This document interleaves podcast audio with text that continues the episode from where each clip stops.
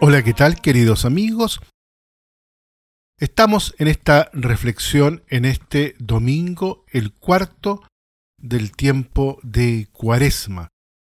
En esta oportunidad tenemos hermosas lecturas frente a nosotros. En primer lugar, el Evangelio, ahí en el capítulo 3, los versículos del 14 al 21, un pedazo, fragmento del encuentro entre Jesús y Nicodemo. Sin embargo, para partir quiero afirmar lo siguiente. Tendremos que decir que hoy la expresión que mejor resume y sintetiza el contenido fundamental de las lecturas en este cuarto domingo es justamente que Dios es rico en misericordia, tal como lo dice el apóstol San Pablo a los cristianos de Éfeso en la segunda lectura de hoy. Jesús nos explica esto en la conversación nocturna justamente con Nicodemo, la que acabamos de escuchar ahí en el Evangelio. Dice así, tanto amó Dios al mundo que le entregó a su Hijo unigénito, para que todo el que crea en Él no se pierda, sino que tenga vida eterna. Dios no envió a su Hijo al mundo para juzgar al mundo, sino para que el mundo se salve por Él. Estas palabras tan profundas que casi constituye el núcleo de la revelación cristiana, se ilustra luego con un ejemplo, una parábola particular de la vida de Moisés. Sabemos bien que Moisés fue un gran líder, un gran profeta de su pueblo. Guió a los judíos de la esclavitud de Egipto a la tierra prometida a través del desierto durante 40 años. En este viaje, en este camino hubo una etapa muy compleja, muy difícil. Las serpientes atacaron a los judíos y empezaron a morir. Entonces, en ese momento, Moisés recibe de Dios, de Yahvé, una orden. Hazte una serpiente y ponla en un mástil. El que la mire después de ser mordido, vivirá.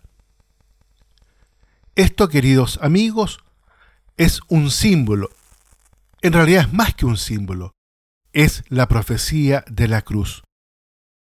Quien mira a Jesús crucificado será sanado físicamente, pero sobre todo espiritualmente, salvado de sus pecados, de sus fragilidades, de sus experiencias límites.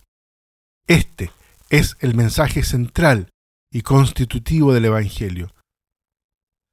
Eso mismo nos lo ha confirmado la segunda lectura el apóstol San Pablo, recordándonos que Dios, rico en misericordia por el gran amor con que nos amó, estando nosotros muertos por los pecados, nos ha hecho vivir con Cristo. Para expresar esta realidad de salvación, el apóstol, además del término misericordia, utiliza también la palabra amor, ágape, recogida y amplificada en la bellísima afirmación que hemos escuchado en la página del Evangelio. Tanto amó Dios al mundo que entregó a su Hijo único, para que no perezca ninguno de los que creen en Él, sino que tengan vida eterna. Sabemos que esa entrega por parte del Padre tuvo un desenlace dramático. Llegó hasta el sacrificio de su Hijo en la cruz, si toda la misión histórica de Jesús es signo elocuente del amor de Dios, lo es de modo muy singular su muerte, en la que se manifestó plenamente la ternura redentora de Dios. Por consiguiente, siempre, pero especialmente en este tiempo cuaresmal, la cruz debe estar en el centro de nuestra oración, de nuestra reflexión, de nuestra meditación. En ella, contemplamos la gloria del Señor que resplandece en el cuerpo martirizado de Jesús.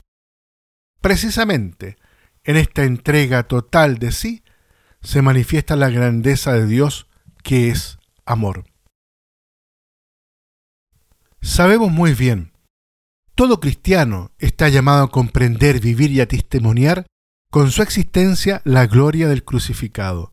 La cruz, la entrega de sí mismo del Hijo de Dios, es en definitiva el signo por excelencia que se nos ha dado para comprender la verdad del hombre y la verdad de Dios. Todos hemos sido creados y redimidos por un Dios que por amor inmoló a su Hijo único.